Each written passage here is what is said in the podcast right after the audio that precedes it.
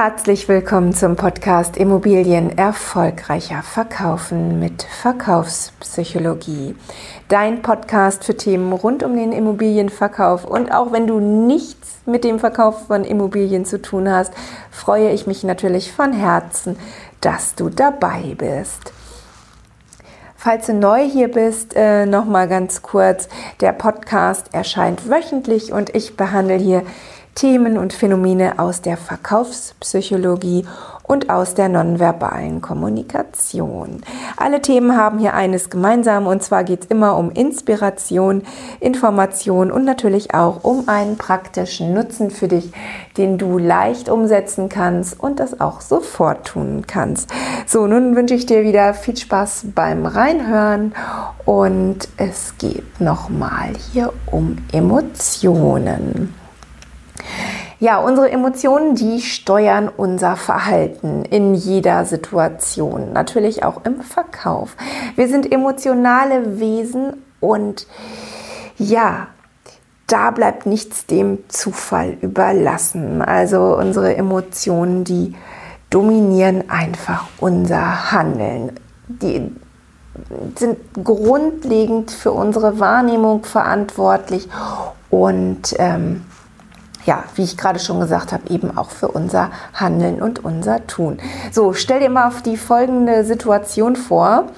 Du kommst nach einem Tag, der super, super stressig war, wo du dich vielleicht auch mal ordentlich geärgert hast, äh, nach Hause und dein Partner oder deine Partnerin möchte mit dir über den nächsten Besuch deiner total geliebten Schwiegermutter mit dir reden. Allein schon der Gedanke an deine Schwiegermutter, der stresst dich so sehr und äh, das nach so einem Tag, ähm, ja, ist natürlich fatal. Fatal nicht nur für den Gesprächsverlauf und, sondern eben auch äh, fatal für das Ziel des Gesprächs, was dein Partner oder deine Partnerin hat. Ich glaube, diese Situation, die kennt wirklich jeder von uns und ähm, ja, auch ich, ich habe da auch so ein furchtbares Schwiegermuttertrauma hinter mir. Aber das ist ja tatsächlich auch ein anderes Thema und damit habe ich ja auch schon abgeschlossen. Also du bist eigentlich schon in einem total emotionalen ja, emotionalen Ausnahmezustand und jetzt sollst du noch auch äh, noch, noch dieses Treffen mit deiner Schwiegermutter planen. Und äh, da ist ja wirklich jetzt schon klar, wie das Gespräch verlaufen wird. Ne? Du bist also schon genervt und von einem Wohlwollen wahrscheinlich ziemlich weit weg, was deine Schwiegermutter betrifft. So, wenn dein Partner jetzt die Fähigkeit besitzt, Emotionen treffsicher zu erkennen und auch angemessen darauf zu reagieren. Jo, dann herzlichen Glückwunsch. Äh, das ist dann tatsächlich der Jackpot, denn dein Partner wird dann dieses Gespräch einfach auf einen anderen Zeitpunkt verschieben, weil er genau oder weil sie genau weiß, dass das hier jetzt in dem Moment nichts gibt und kein gutes Ende finden wird.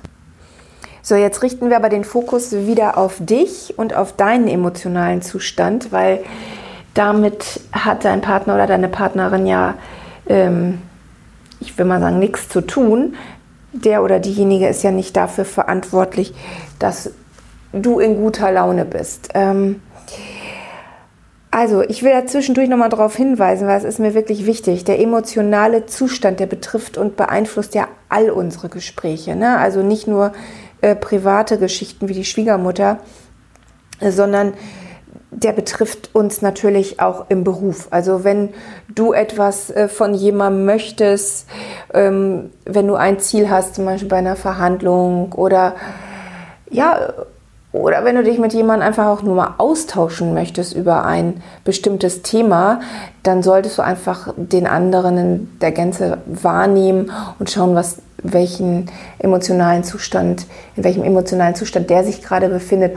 Und auch genauso solltest du Acht geben auf dich. Also nicht, oh, das muss ich jetzt aber noch schnell erledigen, ist jetzt hier fünf vor zwölf.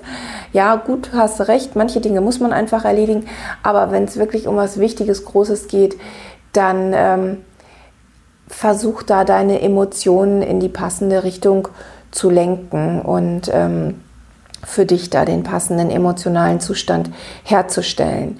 Das ist auch ein Teil eben unserer nonverbalen Kommunikation, dass wir ja, wir wirken halt durch unsere Emotionen. Und wenn du dich in einem ja, wenn du dich zum Beispiel, wenn du zum Beispiel auf, zu einer Verhandlung gehst, ja, dann ist natürlich ein Stück von Wohlwollen dabei, weil du dich ja einigen möchtest. Andererseits möchtest du deine Verhandlungsposition und deine Ziele natürlich auch durchsetzen. Ähm, da gehören dann natürlich verschiedene emotionale Zustände dazu und auch verschiedene Möglichkeiten, wie du die, diese Zustände hoch oder eben auch mal runterfährst. So, das aber nochmal dazu. Also es ist äh, erstmal ist es natürlich ganz, ganz wichtig, dass du mit deinen eigenen Emotionen, ja, dass du erstmal deine eigenen Emotionen wirklich richtig erkennst und damit dann auch eben umzugehen weißt. Wissenschaftliche Studien haben herausgefunden, dass ähm, sich, jetzt wird es spannend, dass sich jeder Zehnte für gefühlsblind hält. Also jeder Zehnte kann seine eigenen Gefühle nicht richtig einordnen und vor allen Dingen auch nicht die ganzen Facetten, die, die diese Emotionsbandbreite hat, nicht richtig zuordnen. Schon schon beeindruckend, oder? Also mich hat das echt umgehauen, als ich das äh, gehört habe, dass es wirklich jeder Zehnte nicht kann. So, um, ähm, um da mit sich und seinen Gefühlen passend und bedarfsgerecht umzugehen, gibt es, oh, du hast jetzt gerade schon wieder hier die Sirenen. So, jetzt sind sie weg. Jetzt kann es hier weitergehen. Also um die eigenen Gefühle wirklich zu erkennen und auch damit umzugehen, brauchst du halt verschiedene Fähigkeiten. Aber diese Fähigkeiten, die lassen sich leicht trainieren. Wir unterscheiden da sechs verschiedene Fähigkeiten, die ich dir aber noch an anderer Stelle genauer vorstellen werde. Das nimmt, ich denke mal, zwei Podcast-Folgen ein. Das ist jetzt an dieser Stelle tatsächlich zu viel. So, zurück zu dem Gespräch über die Schwiegermutter. Also wenn du erkennst, dass du in einem emotionalen Zustand bist, der, der sich tatsächlich negativ auf den Gesprächsverlauf und auch das Gesprächsziel auswirkt, dann halt einfach mal inne, atme tief durch und sag das auch, dass du im Moment für, ja, für dieses Gespräch nicht bereit bist. Kann man auch ganz schön sagen, ich stehe dafür gerade nicht zur Verfügung. Ähm, ja gut, muss man halt ja, den passenden Kontext für wählen. Ne? Sonst kommt der andere sich natürlich auch mal leicht verarscht vor. Äh, das geht natürlich nicht. Aber nochmal für dich, halt inne und sag das, ne? dass du das jetzt gerade nicht besprechen möchtest und gib auch ruhig eine Begründung dazu. Sag, du bist im Moment nicht... Äh, du hast dich so doll geärgert im Beruf oder du hattest so einen Stress den ganzen Tag, du brauchst erstmal ein paar Minuten, um runterzukommen oder ähm, muss noch mal eine Runde um den Block gehen. Also gesteh dir das wirklich ruhig ein und da hat auch tatsächlich jeder für Verständnis, wenn du es halt begründen kannst, weil wir Menschen lieben ja Begründungen. Also wenn du da mal ein Weil einfließen lässt, hilft das eigentlich ganz viel an dieser Stelle. So, da ist es äh, wirklich nutzbringend, wenn du deine Emotionen schon ein bisschen einfängst. Vielleicht machst du das ja auch schon während der Autofahrt nach Hause oder während der Bahnfahrt nach Hause, dass du da schon mal ein bisschen runterkommst. Aber ähm, das ist dann in, an dieser Stelle eben auch ganz wichtig, ne? seine Emotionen einzufangen und die kognitiven Prozesse dann so wieder anzuregen und klar zu denken. Ne? Das Einfachste ist dabei natürlich erstmal tief ein- und ausatmen. Wenn du dich da auf, At auf deine Atmung ein bisschen konzentrierst und das mal genau nachspürst, die Augen dabei zumachst, also so eine, ich sag mal, eine Art Mini-Meditation.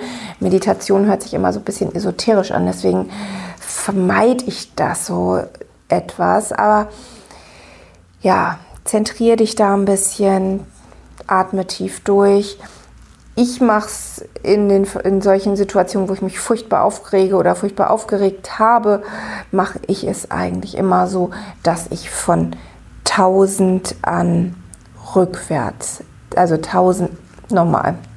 Jetzt habe ich mich versprochen. Also ich zähle in solchen Situationen immer von 1000 in siebener Schritten rückwärts. So, mach das mal. Äh, du wirst sehen, da konzentrierst du dich dann wirklich drauf und das hilft dir einfach, dich zu sammeln. Ähm, eine Steigerung ist natürlich, und das ist auch wirklich schwieriger, wenn du das beim Autofahren machst, wenn noch Musik läuft. Äh, ja, probier das einfach mal. Das ist echt schwierig, sich da zu konzentrieren und eben von 1000, ich sage es nochmal ganz langsam, damit ich mich nicht wieder verhaspel, also von 1000 in siebener Schritten rückwärts zählst. Also Du wirst wirklich sehen, nach kurzer Zeit bist du ruhiger und klarer. Das hilft natürlich auch jetzt zur Weihnachtszeit, wenn du dich irgendwie aufregst und nicht alles, äh, ja, alles nicht so schnell genug gehen kann und äh, man sich da vielleicht auch mal zu Hause ins Gehege kommt. Einfach tief durchatmen, sich eine Auszeit nehmen und das dann auch kurz begründen. Man kann ja auch mal sagen, mir wird das hier gerade alles ein bisschen viel. Ich brauche einfach mal ein paar Minuten für mich. So, mach das einfach, wenn die Gefühle ja, schier übermächtig sind und du das Gefühl hast, dass dir das alles ein bisschen too much wird. In der nächsten Woche, da erwartet dich eine ganz besondere Folge und zwar werden wir die Perspektive auf das Jahr 2020 nochmal richten. Und ich denke, hm, ja, ich denke, dass, äh, dass deine Perspektive und den Blick auf das vergangene Jahr doch bestimmt nochmal etwas ändern wird. Ja, so, jetzt bedanke ich mich natürlich von Herzen für deine Zeit heute und wünsche dir eine ganz großartige Woche mit vielen tollen Erlebnissen. Also alles Liebe von mir für dich, deine Bettina Schröder.